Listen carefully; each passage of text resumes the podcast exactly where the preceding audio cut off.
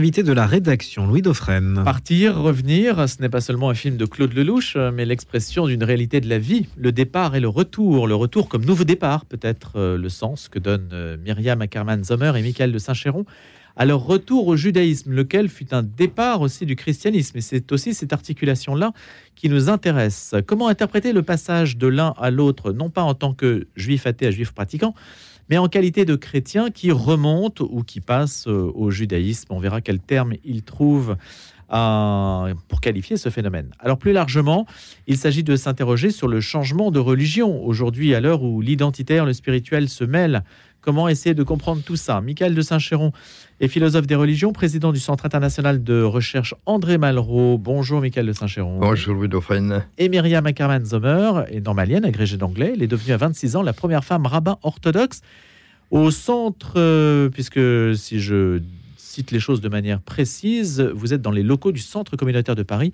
dont l'Institut universitaire Elie Wiesel, où se trouve l'Institut universitaire Elie Wiesel, près de la gare du Nord, hein, c'est ça Bonjour Myriam Ackerman-Zomer, d'abord. Bonjour, tout à fait, nous sommes en train euh, de déménager de Bastille à gare du Nord.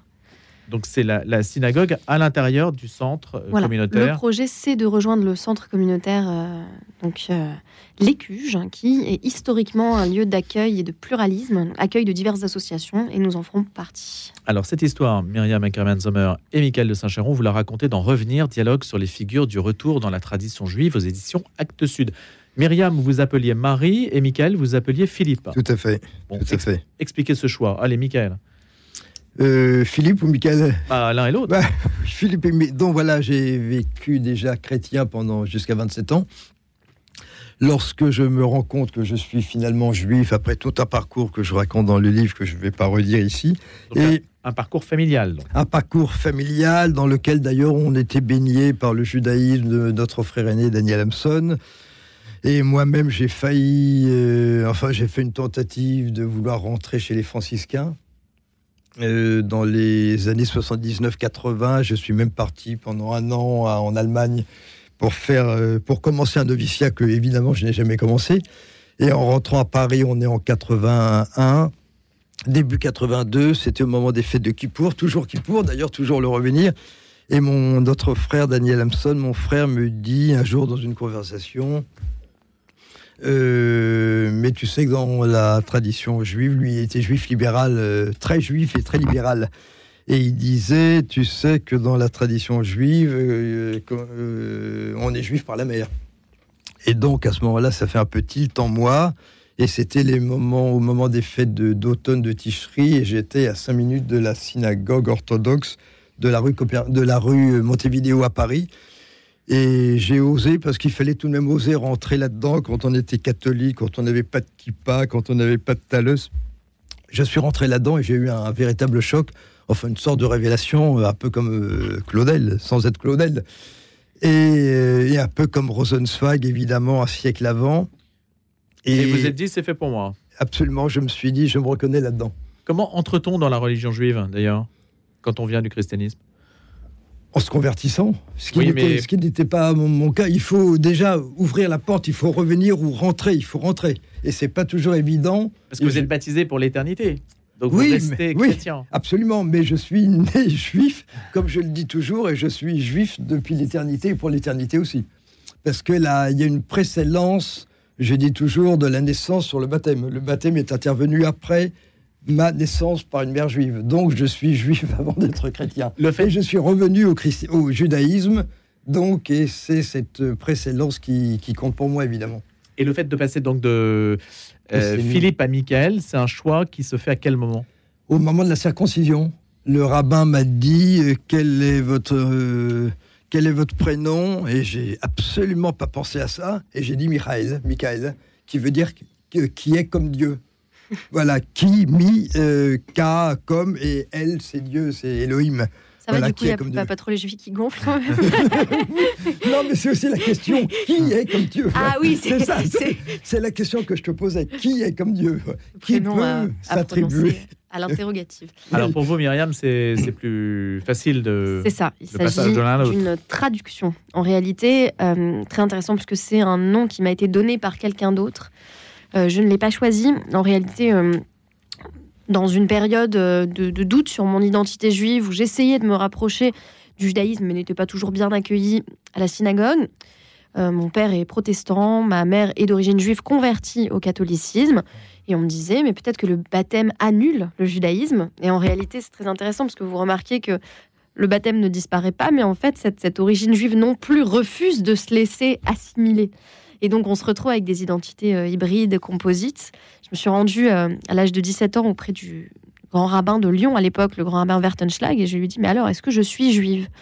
Et en présentant une série de, documents familiaux, il m'a écrit euh, une sorte de certificat, une théouda de judaïsme. Et il m'a dit comment vous vous appelez, quel est votre prénom juif? Je dis pas de prénom juif, je m'appelle Marie. Il a écrit Myriam. Et en fait, il a, du coup choisi de traduire mon nom. Euh, me racontait euh, aussi une, anecdote euh, amusante que, je rapporterai ici sur le prénom Myriam. Il était très ami avec l'évêque de Fourvière et il m'avait dit que donc le long du quai Tilsit où il y a justement la grande synagogue de Lyon, chaque année à l'occasion des, fêtes chrétiennes, euh, l'évêque demandait à ce qu'on place des grandes décorations, notamment de Noël, en disant euh, euh, Je vous salue Marie. Et donc le, grand rabbin avait dit Quand même, c'est devant la synagogue, hein, ça serait bien de, de mettre voilà, un peu plus loin. Et l'évêque avait, avait répondu Pas de problème. Et, et l'année suivante, devant la synagogue, il avait fait inscrire Shalom Myriam, ce que le grand rabbin avait trouvé absolument hilarant. Mais Marie, c'est une femme juive.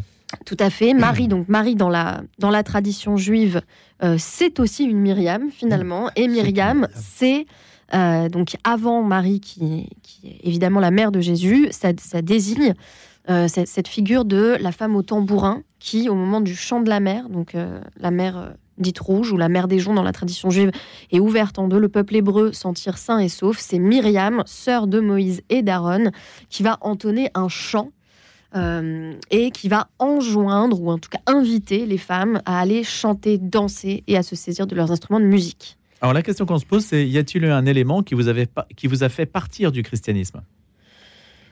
Du protestantisme ou du catholicisme? Est-ce qu'il y a un élément... Euh, en fait, ça veut dire que c'est aussi pour ça que je vous invite. Ça veut dire qu'on n'a pas su vous retenir. Il y a des gens qui n'ont pas su vous retenir. Ah, ça n'a pas, ça n'a pas pris. Et pourquoi? Est-ce que alors j'ai peut-être des éléments euh, que je non mais je vous laisse. Euh, C'est-à-dire que l'attirance a été plus forte que ce qui nous retenait. Oui, mais alors pourquoi? Ah. Qu'est-ce qui ne vous a pas retenu alors, Michael de Saint-Chéron?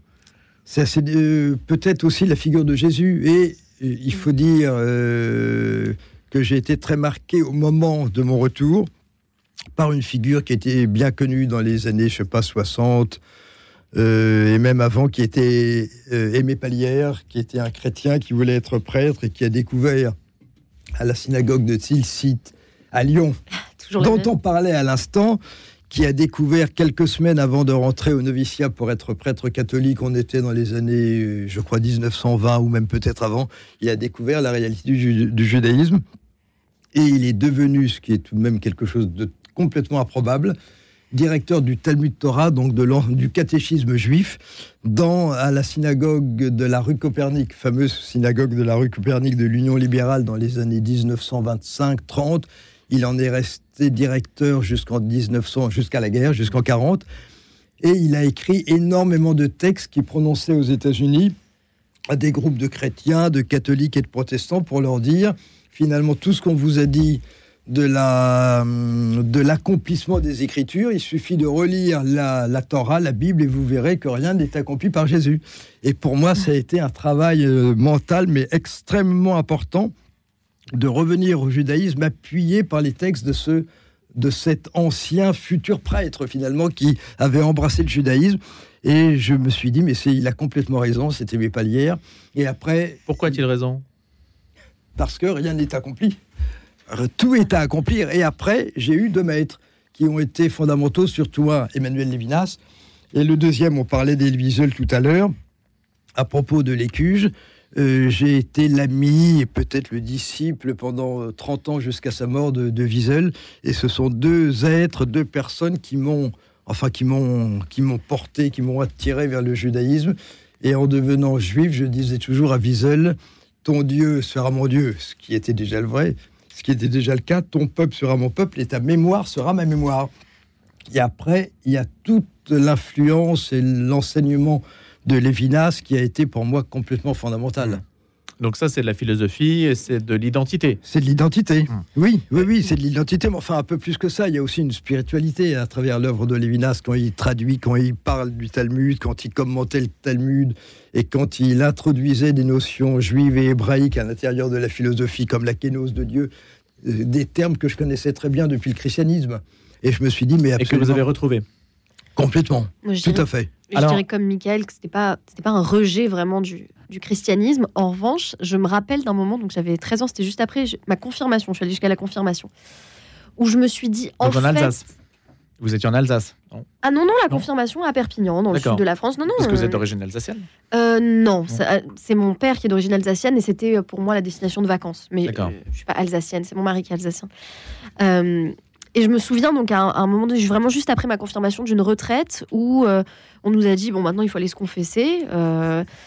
Déjà, moi, j'avais pas très envie de me confesser à ce moment-là, mais bon, c'était vraiment obligatoire. Et puis, euh, je dis au prêtre, écoutez, moi, je j'ai pas grand-chose à dire euh, en termes de confession. Je, visiblement, je trouvais pas mes péchés à ce moment-là, j'ai manqué d'inspiration. Et euh, j'ai dit, si vous voulez, on discute plutôt. Et donc, le prêtre a commencé à me dire, bah, très bien, déjà, il s'est prêté au jeu. Et il a commencé à me parler de, c'est très amusant parce qu'on retrouve une doctrine assez similaire dans le judaïsme, de la question de l'élection.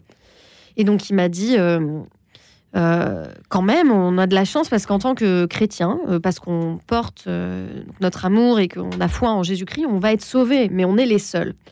Et cette idée qu'on était les seuls qui allaient être sauvés, je me On rappelle. les seuls, c'est-à-dire. Et ben, en tant que chrétien, parce qu'on a foi en Jésus-Christ, on va être sauvé. Et je me rappelle que je me suis dit, mais et tous les autres alors? Et que, je sais pas, cette conversation pour moi.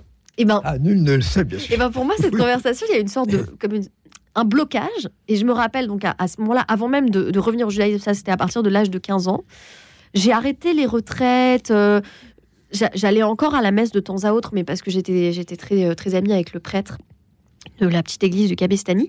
Mais je me suis dit à ce moment-là, en fait, sans encore avoir choisi le judaïsme, je voudrais une religion où euh, il n'y a pas les, les, les damnés et les autres, ou ceux qui vont élus, bénéficier oui, de la grâce élus, oui. et les autres. Et ce que j'ai aimé dans le judaïsme, c'est que c'est euh, donc l'unique religion parmi les trois grands monothéismes qui euh, n'exige pas d'être juif pour, si, on, si on pense encore en des termes vraiment chrétiens, pour parvenir au salut, et qui dit il y a deux voies possibles. Il y a être juif avec ce qu'on appelle les 613 mitzvot, donc une loi particulière donnée au Sinaï, etc.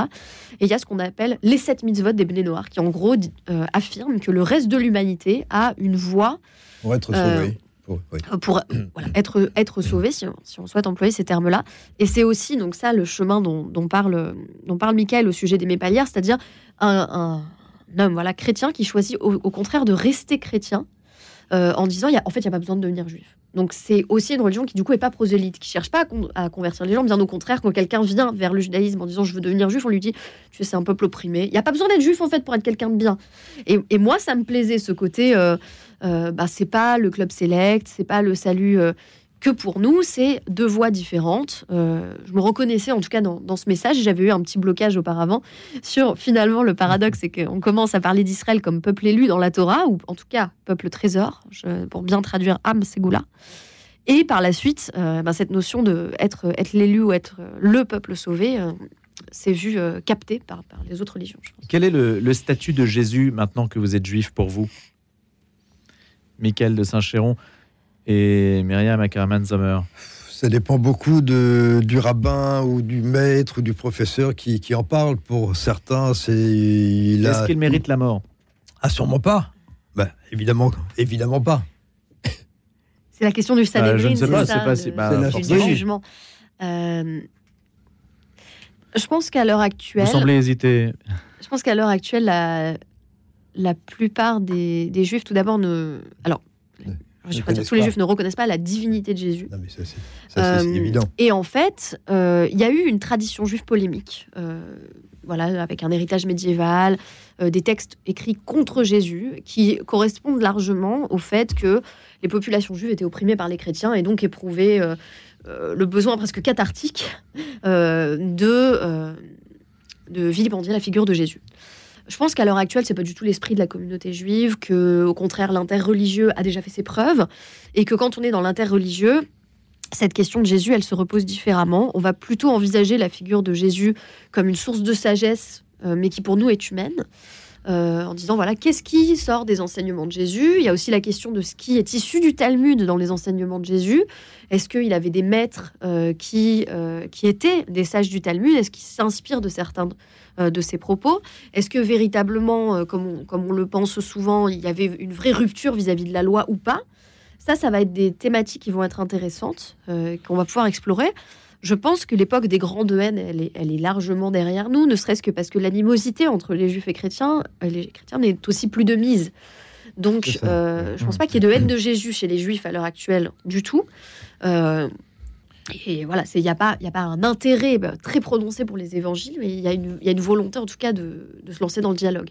Et c'est vrai qu'au XXe siècle, il y a beaucoup de, juifs ouverts qui ont lu l'Évangile au XXe et au XXIe siècle. Et aujourd'hui, on peut rappeler que grâce à Olivier Kaufmann, au séminaire israélite de Paris consistorial, il y a un cours sur le christianisme qui est, qui est fait spécialement donc pour les futurs rabbins, pour, leur, pour ôter l'ignorance qu'ils peuvent avoir du christianisme. Et donc ça, c'est, je trouve, très très important. Et je pense qu'il serait aussi très important que dans les, les séminaires catholiques, il y ait un cours sur ce qu'est le judaïsme réel et pas, et pas imaginé.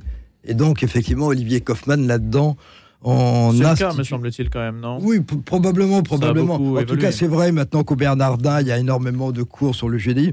Et je me souviens d'un grand texte qui avait été édicté par les évêques allemands dans les années 2000 et qui disait Jésus est celui qui nous sépare, mais aussi celui qui nous unit aux Juifs. Et c'est vrai que c'est un, voyez, un trait d'union, et on le voit évidemment quand on repense au, au cardinal Luciger, qui a redécouvert ou découvert son judaïsme une fois qu'il est devenu prêtre, et encore plus quand il est devenu évêque, et encore plus quand il est devenu cardinal. Donc effectivement, euh, c'est pas un lieu de. Ce qui lui avait valu quelques critiques, hein, ce que vous soulignez d'ailleurs. Oui, oui, tout à fait, hein. tout à fait, bien sûr. Puisque vous dites, euh, le cardinal Lustiger, donc en devenant chrétien, il devenait un juif accompli. C'est ce qu'il a dit, ce qui c'est ce qu'il a dit du grand rabbin René Ramel Sirat à l'époque. Ah oui, hein. qui était très furieux, oui. Et après, euh, ils sont devenus très amis d'ailleurs. Et même Wiesel, était, qui aimait beaucoup Lustiger, il le considérait comme son frère. Il disait si tu dis que tu es un juif accompli, tu fais, euh, tu ne fais pas du tout. Enfin, c'est très négatif aux yeux des juifs d'entendre ça. Aujourd'hui, on parle plutôt des personnes qui quittent la religion plutôt que de celles qui retournent à la religion. Alors, on parle aussi de, du fait que dans une société de libre marché, de concurrence, finalement, changer de religion, bah, c'est comme changer de voiture un petit peu, non? Myriam Ackerman Sommer, ça ne surprend plus personne. On change parce que. Il y a un attrait, effectivement, dans des productions culturelles euh, contemporaines pour euh, le fait de quitter le monde religieux je dirais particulièrement euh, les sectes juives, euh, chassidiques, euh, donc les sectes orthodoxes, ultra-orthodoxes. On peut penser à Unorthodox sur Netflix, My Unorthodox Life. Très récemment, une qualité d'ailleurs nettement supérieure, se publie chez Albert Michel. L'essai de, de, Nathan Dever, Penser contre soi-même, qui décrit également, mais cette fois-ci dans un cadre français, un départ de la religion juive je pense que ça, ça fascine. Euh, parce que ça vient confirmer une forme de non-pertinence de la religion euh, pour la vie. Euh, C'est le contraire de Gad Elmaleh. non Gad Elmaleh qui fait une forme de retour au religieux qui effectivement se, peut se traduire par, par une distanciation vis-à-vis du, judaïsme. Je pense que ce qui est intéressant dans, le, dans le, judaïsme, pourquoi, pourquoi on nous parle plus d'itinéraires de juifs qui quittent que de chrétiens qui quittent euh, parce qu'en fait, ce qui fascine, c'est le fait de quitter un groupe fermé ou d'arrêter de pratiquer un certain nombre de règles. J'ai l'impression que... De quitter une culture. Quitter une culture, j'ai l'impression que par, rapport à... Moi qui ai, qui, qui fait le catéchisme, j'ai fréquenté énormément de ces euh, Michael aime beaucoup parler de juifs déjudaïsés, et eh ben, des, des, chrétiens déchristianisés. Ah, il y en a beaucoup. Qui à la messe de temps en temps, mais en gros, c'est de moins en moins pertinent au fil des générations. Euh, euh, leurs grands-parents y allaient tous les jours ou tous les dimanches, et puis de temps en temps, la génération suivante commence à y aller plus qu'au fait. Et puis, en fait, cette perte de substance de l'identité chrétienne, elle est, elle est beaucoup plus lente, presque insidieuse, alors que chez un juif, ça se voit tout de suite. C'est-à-dire qu'un juif, à un moment donné, il arrête de manger cachère on le sait tout de suite. Euh, le Shabbat, c'est un ensemble de règles. Ça, ça, se traduit par la. Pour les musulmans, c'est pareil. D'une certaine façon, vous quittez votre univers culturel. C'est ça. Mais ça veut dire l'avantage, si je puis dire, euh, de passer au judaïsme pour vous deux, c'est que Euh, on peut très bien garder la culture chrétienne et les amitiés chrétiennes qu'on a eues, tout en étant dans un autre cadre. Ce qui va être plus dur pour les juifs et pour les musulmans s'ils font sécession. Oui, on peut garder. Euh, moi, je dirais que, en tout cas, euh, Michael et Bah, vous êtes moi-même. et- sur cette antenne, par exemple. il, il me, il me corrigera si c'est si c'est pas le cas. Je trouve qu'on est resté en très bon terme avec euh, nos amis et notre famille chrétien. Euh, surtout dans ma famille protestante. euh, les protestants sont Mm. très philosémites, enfin, pas, pas toujours d'ailleurs historiquement, mais en tout cas, euh, à l'heure actuelle, c'est très marqué. Il y avait l'idée que finalement, c'est pas vraiment une rupture, que c'est un simple retour. Euh, effectivement, l'idée que ce serait euh, une rupture tranchée et très marquée euh, n'était pas forcément euh, présente. Ça chez, facilite euh, les choses.